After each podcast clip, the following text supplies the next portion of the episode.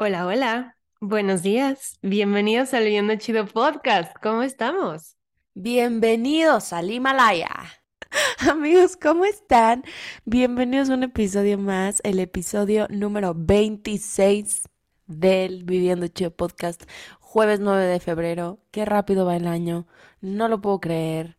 No, cerré los ojos, los abrí, ya estamos en febrero, todo se va rapidísimo. ¿Qué está pasando? Alguien dígame qué sucede. Oigan, escuché hace poco que el centro de la Tierra se paró. No, Y como que a es ver, muy espérate, no. posible.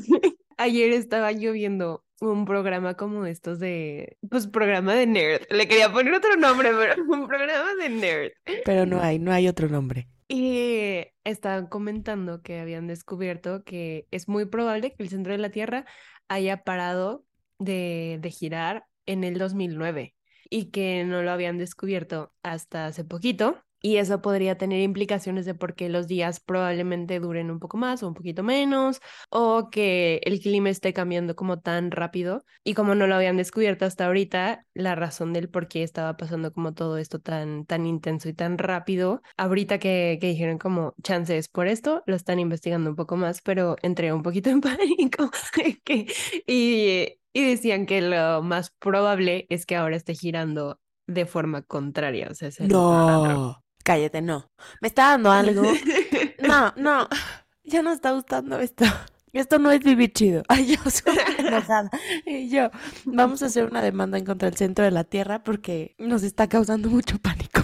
Pero bueno, el día de hoy traemos un chismecillo bien a gusto. Vamos a hablar de una etapa por la que todos, tarde o temprano, hemos pasado por ello. Vamos a comenzar con el episodio del día de hoy, a platicar un ratito acerca de la soltería, de nuestras perspectivas, lo que aprendimos, lo que nos gusta, lo que no nos gusta. Ya saben que tenemos nuestra serie de preguntas que vamos a ir respondiendo. Bueno, un poco de contexto. ¿Cuándo fue la última vez que estuviste soltera? Úchala. Este año cumplo tres años soltera. Muy feliz, muy tranquila. A ver, he salido dos veces con dos personas distintas.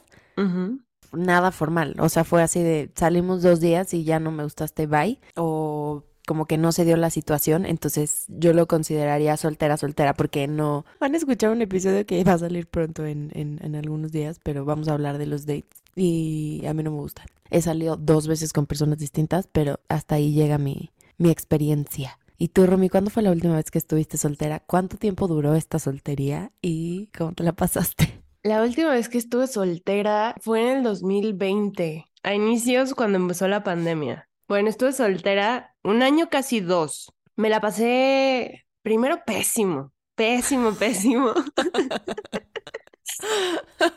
Después, poquito a poco, me la empecé a pasar mejor. Para finales de mi soltería me la estaba pasando bomba. Yo creo que de haber tenido como unas cuatro o cinco dates. Y ya al final, pues, pues ya tengo pareja, ¿no? Ya no estoy soltera en este momento. Y con todo esto, que ya estás ahorita en una relación, pero pues has estado soltera en otros momentos de tu vida, ¿cuáles son tus pensamientos acerca de la soltería? ¿Te gusta, no te gusta? ¿Cuál ha sido como, como esta relación con este estado civil? Que a mí se me hace una locura que tengamos que identificarnos con la etiqueta de si estás qué. Fíjate que tuve dos etapas de la soltería. Número uno, yo me tardé en tener en pareja hasta mis casi 20 años. Entonces, hasta mis 20 años yo vivía en la soltería y la verdad es que la vivía muy feliz.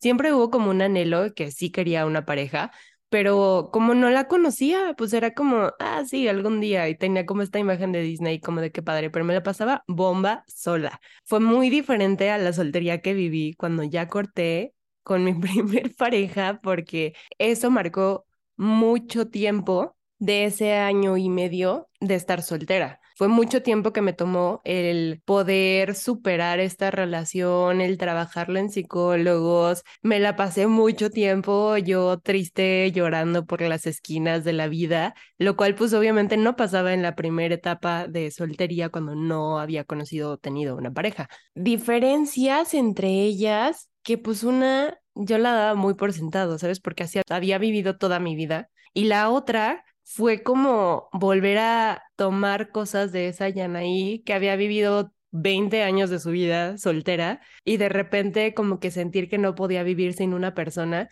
fue como, hermana, llevas 20 años en este planeta existiendo sin esta persona, claro que puedes. Y fue mucho tiempo para volver a mí, pero una vez que lo logré, fue muchísimo más empoderador, porque aparte de que pues ya tenía más edad y podía hacer cosas solita y podía viajar sola, me dejó mucha seguridad en mí misma el retomar como mi poder en esta etapa de soltería en el 2020. Fue medio extraño también, la neta, porque pues estábamos en pandemia, entonces no era como que ibas a conocer a mucha gente o que podías salir a lugares, entonces fue más complicadillo, pero se logró y me, me encantó. La verdad es que fui, fui muy feliz en mi época de soltera, la disfruté mucho. ¿Cuáles son tus pensamientos acerca de la soltería? Pues fíjate que en otras ocasiones pasadas, entre cada persona yo tenía mucha ansiedad porque no me quería quedar sola. Y entonces me quedo soltera en el 2020 al mismo tiempo que tú, todos ya saben la historia, lloramos mucho y creo que ahorita realmente estos tres años para mí han sido mágicos. Me he disfrutado de una manera increíble, me le he pasado muy bien. No, no es que estoy diciendo que dentro de una relación me haya sentido mal, me haya sentido encerrado, me haya, no, para nada, sino como que realmente estos tres años los he ocupado para conocerme mejor, tener como esta nueva relación conmigo, conocerme, ver real quién soy, que me gusta, que no me gusta, cambiar hábitos, cambiar cosas que antes me gustaban que ya no. Entonces como que ha sido como todo un trabajo de autodescubrimiento muy bonito que me gusta, que me gusta, lo estoy disfrutando, me siento muy tranquila y creo que por primera vez realmente le, le, perdí el miedo durante estos tres años, sobre todo el primer año de trabajarlo tanto en terapia, a quedarte sola.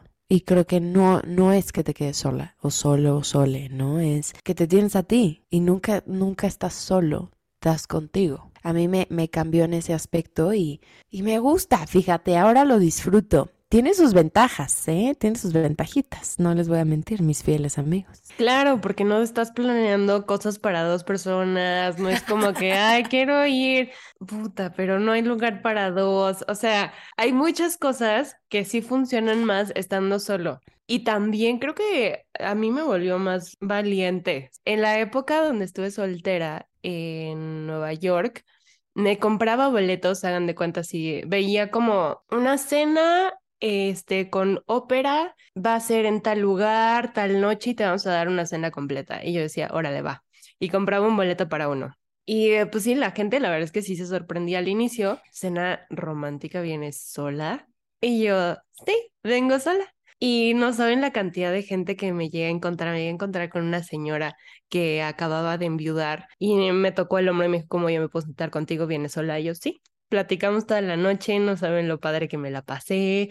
Hice un viaje estando soltera que me encantó y fue la cosa más bella del mundo, el viajar completamente sola. Y con sola me refiero a no estar con alguien a quien yo conozco, llámese amigo, llámese saliente, llámese familia. Mucha de esta valentía vino gracias a mi mamá. Mi mamá siempre ha tenido como ese que tú puedes sola y yo te voy a mostrar como sí puedes sola. Y mi mamá es la que le quería como, órale, vas, salta, vete, haz, y yo en mi tristeza y en mi cuarto hecha bolita, y yo no quiero salir. Y mi mamá, ¿cómo de que no? Claro que sí. Y toma, la que me voy a este viaje. Y en verdad, yo sé, yo sé y reconozco que es un gran privilegio el poder haber hecho eso, pero si tú tienes ese poder adquisitivo y poder de tiempo, hazlo, lánzate. Yo sí recomendaría viajar solo antes de tener pareja.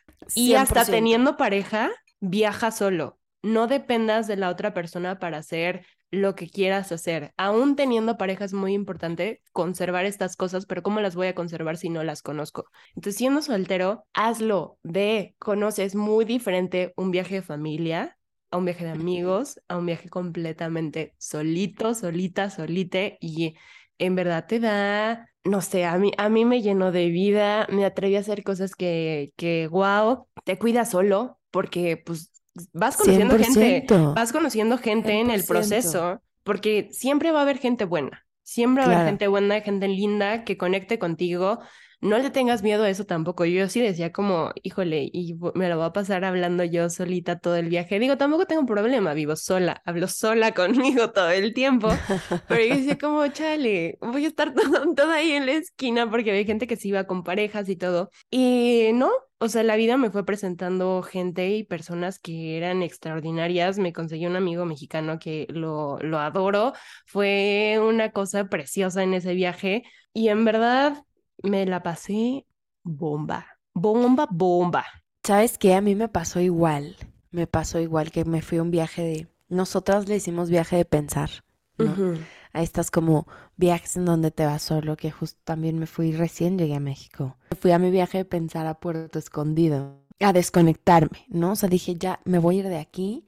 Y ahí, te lo juro que a partir de ese viaje como que hubo un clic en mi corazoncito de decir, no mames. En real, les voy a decir mi pensamiento. Una vez estaba sentada en la playa, acaba de tomar mi clase de surf y me estaba comiendo una tlayuda. Y me recuerdo que mi pensamiento fue que yo tenía mucho miedo de irme, porque además yo dije, me voy un mes. dije, no me voy a ir una semana. Este, y me acuerdo que me dije, no mames, qué bien me caigo. O sea, como que me cayó ese pensamiento al, güey, me caigo muy bien. Y a partir de ahí como que hubo un clic distinto, me la pasé increíble. O sea, como que me di cuenta que podía hacer amigos. Conocí a un señor que salía a caminar todas las mañanas a la playa y como que lo conocí y nos hicimos amigos. Y entonces íbamos a caminar a la playa en la mañana y nos encontrábamos al día siguiente y nos platicábamos los chismes. Entonces como que te das cuenta que realmente no estás solo y puedes conocer a más personas y puedes como tener nuevas experiencias y todo y no dependes de alguien. Y no, y no es que dentro de una pareja dependas de una persona o no dependas, ¿no? Pero muchas veces es de, me quiero ir de viaje, yo también, ¿qué día puedes? No, pues nos, nos vamos de viaje en seis años, ¿no? Porque nadie puede nunca. Entonces, como que realmente el que tú digas, voy a agarrar mis cosas, una maleta, mover un mes, bye. ¿A quién le importa? A nadie. Con permiso, buenas tardes. Es como que eso te da un... Sientes mucha libertad en ese aspecto cuando logras conectar contigo de esa forma recién quedándote soltero, ¿no? Que hay gente que no le gusta estar soltero y es completamente válido, ¿eh? O sea, completamente válido que a mí no me gusta estar soltera porque no me gusta y está bien. Yo creo que tuve la fortuna y creo que tú también de que cuando nos quedamos solteras realmente exploramos esta parte y pues nos gustó. O sea, no, no es como algo, no es un estado que me moleste, pues. Sí, creo que aprender a convivir en paz, en armonía y con felicidad en tu presente da mucha magia. Y yo creo que una etapa de soltería bien vivida hace que tengas una relación más padre. Sí, 100% porque no dependes de la otra persona, porque ya sabes que tú puedes sola, ¿no? Sí. Solo, sole. Y con todo esto, digo, ya hablamos de algunas como ventajitas, cosas chidas que nos pasaron cuando nos quedamos solteras, que es otra cosa que no te gustó estar soltera, o que no te gusta, o que aún quieres trabajar, o como que tienes ahí como un unfinished business. Cuando estaba soltera, recuerdo que lo que menos me encantaba eran al inicio los comentarios, como, ay, ¿cómo que tan bonita y tan soltera? ¿Por qué? O sea, ¿por qué no tienes pareja? O a veces que llegaban hombres y me preguntaban como, ¿y cuántos años tienes? ¿Y qué quieres? Y no había forma de pararlos y decir como, oye, no me interesas. Y era como, pero es que si no tienes novio, te tiene que interesar. Y yo, perdóname, pero no afortunadamente yo tengo un, un, anillo que me regalaron mis papás y era como mi arma secreta cuando ya me hartaban como que enseñaba y era como, ah, está comprometida. La verdad, eso me da muchísimo coraje porque decía como es que, ¿cómo es posible que te esté diciendo que no? Y hasta que te enseño un anillo que ni siquiera tienes idea, pero parece compromiso, entonces ya me dejas en paz. Eso me molestaba de una manera, pero en verdad, Mariana sabe de qué manera. Yo sí les contestaba muy feo. Sí, bien feo, bien feo. Como en el episodio del miedo, que si no lo han escuchado, vayan a escucharlo, que al principio contamos que yo soy más de arqueta, yo soy como maléfica, y Jan es como flora, fauna y primavera, pero cuando se enoja, yo lloro y flora, fauna y primavera lanzan bolas de fuego a quien se le ponga enfrente. Y maléfica llora en una esquina.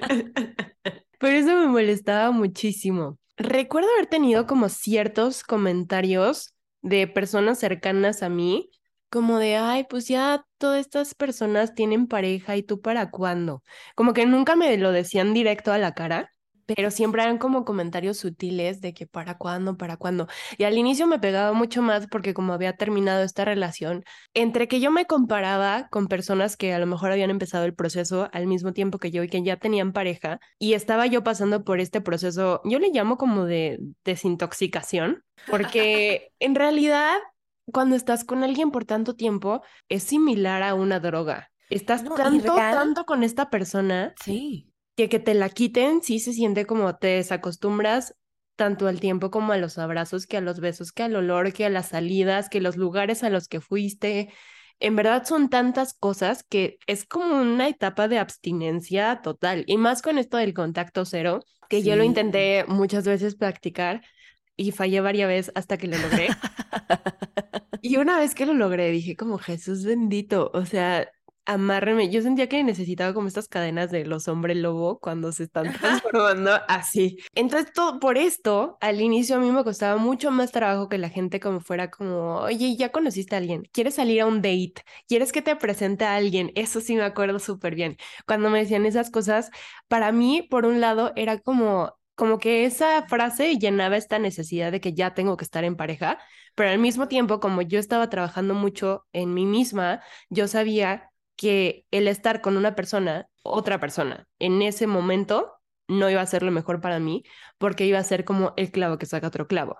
Y en realidad no me iba a dar lo que yo necesitaba, que era trabajar en todo lo que yo estaba teniendo, en huellas de abandono, en las cosas que me dejó esa relación, tanto buenas como malas, en procesarlo. Creo que sí hay un, una parte muy importante cuando terminas una relación, darte un tiempo para sanar, darte un tiempo para pensar, porque yo sí no creo que en tres días, hermano, sepas por qué se rompió tu relación, qué fue lo que hiciste mal tú, qué fue lo que hizo mal la otra persona, porque como lo hemos dicho aquí, el problema es de dos, no fue solamente una persona. Y aunque me digas como, es que la otra persona era el más loco, el más enojón, claro, y porque tú se lo permitías, porque también está esa, o sea, una cosa es cuando sí la persona grita, sí la persona se pone loca. No estoy hablando de ninguna situación de abuso, cabe aclarar. Quiero dejar eso muy claro, ninguna situación de abuso se toca aquí. Estamos hablando de relaciones que no llegan a ese tipo de toxicidad, una relación que se podría catalogar como un poco más normal. Ya me entendieron, en este tipo de relaciones, cuando tú cortas, a veces esta etapa del dolor y del enojo dura mucho tiempo hasta que te cae el 20 de qué fue en realidad lo que pasó. Y eso era lo que a mí me molestaba, como que chocaba con mi proceso cuando la gente me dice como, y ya conoce, y ya ve, y, y te presento a este, te presento a aquel, ¿por qué no sales? Y entiendo que muchas veces era con una buena intención, porque reconozco que yo me veía, me veía muy mal. Reconozco que en mi época de, de, apenas haber cortado yo me veía muy mal y entiendo que la gente podría haberlo dicho como te quiero animar, quiero que salgas. Pero realmente eso se estaba metiendo en mi proceso de, a ver, apenas corté, apenas me estoy procesando mi tristeza y mi enojo y apenas me estoy dando cuenta de qué es en realidad lo que está pasando. No tengo cabeza, ni alma, ni cuerpo para encontrarme con otra persona. En el momento donde yo lo sienta correcto, lo voy a hacer. Y creo que eso sí es algo muy padre si tienes amigos que acaban de cortar, o que han estado solteros y ellos no te dicen como, oye, preséntame a alguien, oye, quisiera salir, ¿cómo la ves? o ayúdame en tal cosa, yo sí preferiría que nos hubieran metido en mi proceso, porque a veces es como echarle más limón a la herida, en vez de dejarte sanar a ti solito. Como que vas encarrilado, como que ya te estás poniendo tu curitas y de repente, ¡pum! Limón así a todo lo que da porque vas a salir con alguien más y tú, ¡ah! Y te acuerdas, sí, ajá, es raro. Entonces sí, como que esa época de soltería hay que respetarla mucho y más al inicio. Ya después te prometo que sí vendrán esas ganas de salir con alguien en algún punto, ¿eh? No tiene que ser a los meses, no tiene que ser a las semanas, no tiene que ser ni siquiera al año. Te puedes tardar más tiempo, el tiempo que tú quieras y que tú desees, pero va a llegar a su momento, a su ritmo, sin presión de nadie y sin presión de ti tampoco. Sí, claro, yo concuerdo con todo lo que estás diciendo. o sea, ser soltero es muy bonito, es muy padre, pero también tiene otras cosas, ¿no? Que no son tan divertidas, no son tan padres como el... Yo concuerdo muchísimo con los comentarios, ¿no? O sea, pero ni siquiera como por parte de, de algún hombre, ¿no? Ni, ni mucho menos por parte muchas veces de gente que conoces o gente que quieres mucho o gente que forma parte de tu círculo como muy cercano, que es de, bueno, ¿y tú para cuándo? Bueno, ¿y tú que ya cortaste, ya no vas a tener novio nunca? Entonces es como, como siento que hay esta creencia de que estar soltero está mal y que no eres una persona íntegra o una persona completa si estás soltero. Y entonces es como, como raro, ¿no? O sea, de ¿y tú para cuándo? ¿Y tú por qué no sales con nadie? ¿Y tú por qué? Pues, déjame, déjame ser, ¿no? Yo me acuerdo que a mí me pasó hace poquito con, con una persona muy cercana a mí que la amo, que me dijo, oye, ¿y tú para cuándo? Le dije, no, déjame. O sea, le dije, en buena onda, no me vuelvas a preguntar eso porque me voy a poner muy mal de mis emociones y te voy a decir cosas feas. No son carreras, y no es que nadie quiere estar conmigo, ni yo quiero estar con nadie, es que yo ahorita no quiero salir con nadie. Me gusta mi vida como está y no la quiero cambiar. Y ya, no, o sea, no quiero, déjame en paz. También esta parte de muchas de las cosas en la sociedad, yo me he dado cuenta, están hechas para parejas o para más de una persona. No está claro el, por ejemplo, al cine vas al cine y si pides un boleto la gente te ve, güey, como si hubieras pedido, hola, buenas tardes, ¿me puede dar un corazón humano para llevar? O sea, y no, solo estás pidiendo un boleto del cine porque vas a ir tú sola. No, solo, sole. Entonces como que esas cosas son así de, ¿qué? Una mesa, mesa para uno. ¿Cómo? Pues es mesa para uno, güey. No te estoy pidiendo de un moco de gorila para llevar, ¿sabes? O sea, no te estoy pidiendo, ¿no? A veces hasta se enojaban porque era como, Ay, le estás quitando lugar a más personas. Y en realidad no. No. en realidad solo estás ocupando el espacio que pediste. O como por ejemplo, aquí en México no está tanto esa cultura, pero allá me pasaba que era mesa para uno. ¿Te puedo sentar en la barra? No. Mesa para uno. Te estoy pidiendo una mesa, no te estoy diciendo me puedo sentar en la barra. Si me quisiese sentar en la barra, te lo pediría. Mesa para uno, mesa. Me quiero sentar en el restaurante. ¿Por qué nos quieres alejar a los solteros? ¿Por qué nos quieres hacer a un lado, güey? ¿No? Entonces como que esa parte también, eh, como de que no están hechas las cosas o la gente no está acostumbrada a estar sola o como que está este estigma en la sociedad muchas veces de que estar soltero está mal y, y no creo para nada. Este, también lo mismo, ¿no? De, ay, es que conocí alguien perfecto. Me vale madres. Yo no lo quiero conocer. y luego también pasa con las mujeres, sobre todo, que ese es un pensamiento súper machista, de que si llevas soltera mucho tiempo, no mames, algo tiene que tener. O está loca, o está mal, o está... Sí. Y no se puede estar soltera porque solo yo quiero estar soltera sin tener que estar loca, sin tener que estar mal, sin tener que tener un pedo. O sea, ¿cuál es el problema? Porque si llevo más de un año soltera ya es un pedo. Ya no salgas con ella porque algo tiene. Es como si estuvieras podrida, ¿no? También ese, ese pensamiento que justamente a lo mejor la culpa es de la mujer. ¿Y por qué no piensas que la culpa es de los vatos que ha deiteado? O sea, hay muchas personas en específico del género femenino voy a hablar porque tengo mucho contacto con muchas mujeres que se han puesto las pilas y que van al psicólogo y que hacen terapias y que buscan y que investigan. Y después digo yo, a ver, claro que conozco hombres que hacen eso, pero conozco tres de los 50 que tengo alrededor de mí y conozco 50 niñas que lo hacen para tres vatos que conozco. A ver, no. No, y también está, como parte del pensamiento es, si lleva más de un año soltera, mujer, está mal, ya está podrida. Y, si lleva más de un año soltero, hombre, Ah, es que es un chingón y está pasándose la bomba. Es que, es que sí, es su tiempo, se lo merece, él puede, claro, claro. ¡Ah! No mames, o sea, híjole, ¿cuál es el problema y por qué las mujeres somos las que tenemos que estar mal? ¿No? O sea, es como esto, eso a mí, eso sí me enoja de estar soltera. Es que es súper talentosa y gana tanto pero no tiene pareja. ¿Y qué, tú qué sabes si esa persona no quiere tener pareja, está escogiendo no tener pareja? Si tú no puedes concebir la vida sin una pareja, ese eres tú, no las demás personas. Y si no estás abierto a que la vida se ve de diferentes colores para todos y que no todo mundo encuentra la felicidad en tener hijos, en tener mascotas, en comprarse una casa, a lo mejor alguien es viajando soltero y se la pasa bomba. No es la vida para ti, a lo mejor, pero eso no significa que esa persona no lo llene, no se siente feliz Sí, esos, esos comentarios. Esos comentarios, yo me retiro del, del, salón, del salón, de la mesa. Se retira del, chat. Me voy del chat. O sea, sí es como, ¿sabes qué? Yo no voy a perder mi tiempo porque te voy a decir una cosa, me voy a poner mal de mis emociones, te voy a empezar a decir cosas bien feas y mira, mejor lo quiero dejar por la paz. Tú sigue pensando con tus pensamientos retrógrados. Yo me retiro, me voy a ir a mi coche, me voy a comprar un Nutriza de regreso a mi casa. Esto no está sponsoreado, Nutriza, por favor, sponsoreanos.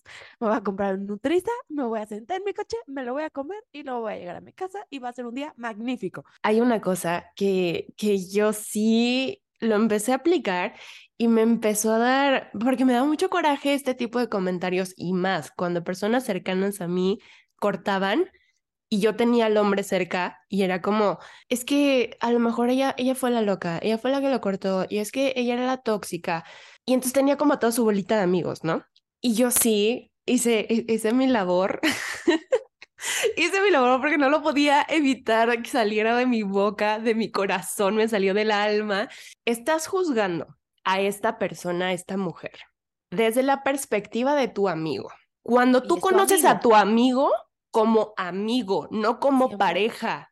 Conoces a tu amigo como amigo, conoces a tu primo como primo, conoces a tu papá como papá, no como pareja. Y es muy diferente. No puedes juzgar y decir como, es que es un excelente amigo, es una excelente persona y siempre está presente, claro, para ti. No puedes saber si era lo mismo para su pareja y no puedes juzgar y decir como, es que esta morra se ponía loquísima. Sí, hay gente que se pone loquísima, yo lo sé, no lo voy a negar, pero no puedes decir como, es que esta morra se ponía súper loca y le mandaba mensajes a todo el tiempo. ¿Qué tal si te pones a pensar que tu amigo le daba razones a esta persona y que era una reacción natural y normal ante una acción tóxica, ante una acción de esta persona que era inmadura? Y entonces la reacción de la morra es natural. ¿Cómo no vas a reaccionar de esa forma si esta persona te está dando inmadurez? Sí, claro, y además digo, también nosotras estamos hablando desde un punto en donde las dos somos este mujeres heterosexuales. O sea, yo realmente no sé, no sé cómo funciona este tema de la soltería o cómo se ve dentro de la comunidad LGBTQ. Si alguien es de allá, por favor cuéntenos. Es más, vengan, o sea, platícanos el cuáles son los estigmas, cómo es la diferencia, porque nosotras no sabemos y también queremos aprender de ese lado y, y ver también en qué se parecen, qué no se parecen, qué, cómo está todo, ¿no? También un hombre, si quiere venir un hombre heterosexual, un hombre, este, que también nos quiere decir, oye, a ver, si están diciendo esto para nosotros también nos pasa, que tal, tal, tal, tal y tal, o sea, también vengan, ¿no? Ya como para darle un poquito de cierre, Rumi, cuéntanos una anécdota chistosa de cuando estuviste soltera. Ya, perdón, yo acababa de cortar con el inglés. Ya lo, también lo conocemos bien en este podcast. Yo estaba re deprimida. Y un día después, o sea, creo que tenía poquitito de haber pasado, no me acuerdo, una semana yo creo, que sigues llorando por todo y cualquier cosa te hace llorar. Y hay un museo en Nueva York que se llama el MoMA, pero en el piso de hasta arriba hay un restaurante delicioso, delicioso. O sea, alguien va a Nueva York y van al MoMA, coman en ese restaurante, es delicioso. Ya ahí fuimos una vez, este, este chico y yo. Y entonces yo iba caminando por las calles de Nueva York un día que no tenía muchas cosas que hacer y dije, voy a ir a comer ahí. ¿Por qué? Porque me gusta y porque quiero ir sola, güey. ¿Qué es lo peor que puede pasar? Entro al restaurante, me sientan al lado de una pareja y yo los veía y yo decía, ay, qué bonito. Yo pensé que era su primera date porque se veían así como todos nerviositos, ¿no? Y de repente se para y le pide matrimonio a la tipa y yo me puse a llorar muchísimo, pero muchísimo, de llorar de como si fuera mi propio velorio y yo, o sea, que real así se abrazan todos, ya sabes, de que aplauden la gente alrededor de, ay, qué amor, y les juro, no volví a comer ahí. Es que, ¿sabes qué? Yo en mi soledad hago cosas que después digo, híjole, Yanaí, ¿cómo es que nunca hemos terminado en un lugar que no es, hermana? a veces me creo más fuerte y lo peor de todo es que me termino demostrando que sí soy fuerte. Puedo con todo en esta vida. Entonces a la siguiente me aviento más y a veces digo, hermana, ¿dónde vamos a acabar en un día de estos? Híjole, de cosas que, que he hecho estando soltera y que son, son anécdotas que yo digo, güey, qué chingona. La primera de ellas fue estando más chica que yo me fui a hacer una audición en Canadá y estando sola, la verdad es que, pues a mí no me molesta viajar sola. En ese momento no me molestaba, ahora me encanta. y me fui yo solita, claro que estaba nerviosa por la audición y porque era mi primera vez en ese país y todo. Y resulta que pues, pues uno para las audiciones tiene que verse presentable, ¿no? Y ya sabes que tu vestidito, que un bonito zapato y así. Bueno, el asunto es que yo nunca había visto la nieve. Llego a este lugar y todo el mundo era como, sí, cana de ese lado, no sé qué, shalala. Y yo dije, como, Contexto, soy una persona demasiado fría. Yo en el calor de 25 grados de la Ciudad de México me estoy congelando. Pero yo pensé en mi cabeza que no iba a pasar nada estando en Canadá. Entonces, bajo yo, ya me lleva el taxi a la escuela. Yo me fijé muy bien porque a mí me encanta. Si hay algo que me distingue, me encanta caminar. Me fascina caminar a todos lados. Y si a mí Google Maps me dice haces 40 minutos, yo digo a huevo que sí. Entonces, me fui fijando cómo se iba el taxi. Y la verdad es que era todo derecho y dije como, ay, me voy a ahorrar unos 25 dólares. Me regreso caminando. Llego yo al lugar. A los 40 grados, ¿qué va a pasar? nada. Yo no creo que pase nada si camino a menos 40. Y como, pues en el taxi no hace frío porque tienes calefacción y la verdad es que no caminé mucho. O sea, de la entrada del hotel al taxi fueron yo creo que tres pasos y me metí así rápido, entonces no sentí frío. Y dije, como, así aguanto. Yo llevaba un vestido, unas botitas, llevaba una mini bufanda y, y ya, eso era todo. Total, llego, hago mi audición y entonces ya la salida todo el mundo era como, oigan, ¿cómo se van a ir? Porque yo era como la sensación porque era la única persona que venía sola. Todo el mundo traía sus papás y la mayoría eran canadienses. Entonces era como, ¿y la niña cómo se va a ir? No sé qué. Y la niña bien valiente buscando en Google Maps su hotel. Y yo, me voy caminando. Yo siento o sea, este momento, pues ya entiendo su reacción, pero todo mundo así que se cayó, me voltearon a ver y todos al mismo tiempo como de, estás loca. Y yo, no, ¿por qué? Pues está súper cerquita, no pasa nada. Total que todo el mundo intentó disuadirme y todo mundo como era, ándale, yo te acompaño en el camión, te llevo yo en mi cochecito, vengo con mi mamá, no sé qué. Y yo, no, no quiero, yo voy a caminar. Me salgo de la, de la escuela y sentí como pequeño frío, pero poquito, ¿no? Empiezo yo a caminar por, por la calle y cada vez como que los deditos del pie se iban haciendo así que garrita, garrita, garrita. y además había nieve. Yo nunca había caminado en la nieve y es súper resbalosa, se hace como chiclosa. No es tan asteric como, como todos pensamos. claro que no. Entonces iba caminando en la nieve con mi microbufandita, mi vestido y los tacones. Y todos los coches que pasaban, de verdad que todo el mundo se me quedaba viendo y al inicio yo dije, pues que traigo papel de baño, que después entendí que era porque era la única persona en la calle caminando, además con vestido y con tacones. Me aventé yo una buena caminata y de repente que se me apaga el teléfono. Yo no sabía que los iPhones se apagan también, así como se apagan con mucho calor, con el frío se apagan. Empecé a entrar en pánico yo no me acordaba del nombre del hotel, solo sabía que sigue el camino amarillo, o sea, era todo derecho, todo derecho, y en algún punto voy a ver el hotel. Y me acordaba que de mi ventana del hotel yo había visto como una de hamburguesas. Pues yo seguía caminando. Claramente llegó un punto donde ya no sentía las manos, ya no podía meterme más en el saco porque se iba a romper. La bufanda me la puse como, como un burka y me cubría todo excepto los ojos y estaba súper delgadita, era más como pashmina que bufanda, pero yo la traía toda cubierta, yo me iba hablando en español y la poca gente que pasaba al lado de mí se me quedaba viendo y se cruzaron de la calle, porque imagínense, congelada, hablando en español y yo me decía así como, sí puedes, venga, no te rindas, no estás sola. Y en verdad, yo no sé, o sea, la gracia divina me, me, cubrió durante ese camino, pero así como que a, lo lejos, cuando ya estaba dando mis últimas, vi como este letrero de hamburguesas y yo, ahí. Entonces me acuerdo de haber caminado así lo más rápido que podía. Entro al local y ahí hay doble puerta precisamente por el frío entras y hace cuenta, si afuera estás a menos 40, entonces la, el centro va a estar como a unos 7 grados más o menos y ya después entras al calor de veintitantos que tengan adentro. Entro al primer filtro y como que me sentí medio mareada, pero todo bien. Se abre la segunda puerta, amigos, vi negro. Negro. No supe de mi existencia hasta que de repente escuché una voz así con el fondo así de que, hola, hola, hola, y que cada vez se hacía como más fuerte.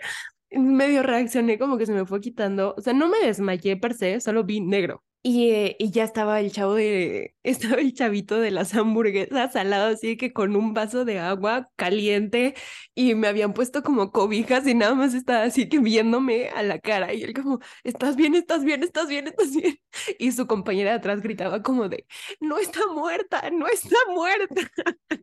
Ya, pues abro los ojos, ya les expliqué todo lo que estaba pasando, les pedí un cargador, porque yo pensé que se me había quedado sin pila, pero ya ellos me explicaron como no, es por el frío. Lindas personas, me regalaron una bebida caliente y ya de ahí volví a emprender mi camino hacia el hotel y llegué en paz, llegué, llegué viva y a salvo, pero como es amigos, tengo un montón de historias, o sea, a partir de eso, creo que mi cerebro lo interpretó como yo puedo en contra de la vida sola. Vamos, sí, me he perdido en París, en el día de la Bastilla. Ay, yo me acuerdo de ese día, qué maravilla. Estaba en una zona horrible, me perdí el día de la Bastilla, pero sobreviví, me fui a aventar de paracaídas, me perdí en los Alpes suizos, yo me he dado unas perdidas, pero unas encontradas sola, y de verdad que a, a partir de esas cosas digo, es que lo peor de todo es que me la paso bomba. Y al final tengo historias muy chidas que contar. Y eso no sé si es tan bueno para mi salud, pero tengo historias muy, chidas y muy divertidas estando sola. Y sé que soy muy capaz. Sé que soy muy capaz que si el día de mañana me quiero ir a vivir a otro lugar completamente sola, lo voy a hacer. Y soy capaz de sobrevivir y soy capaz de encontrar la forma y si ya caminé a menos 20 grados en Canadá con tacones y sobreviví, ya estoy aquí. Me puedo perder en los Alpes suizos y sobrevivir. Me puedo perder en los Alpes suizos y sigo aquí en pie. Todo va a estar bien. Todo va a estar bien en esta vida. Amigos, mándenos por DM anécdotas suyas de qué les gusta, qué no les gusta estar soltero, qué anécdotas vivieron recién estados solteros. ¿Qué han aprendido? cosas que han aprendido mis amigos del alma. Hemos llegado al final de este episodio. Rumi, ¿tienes algún emoji para nosotros? El emoji del día de hoy es un disco man.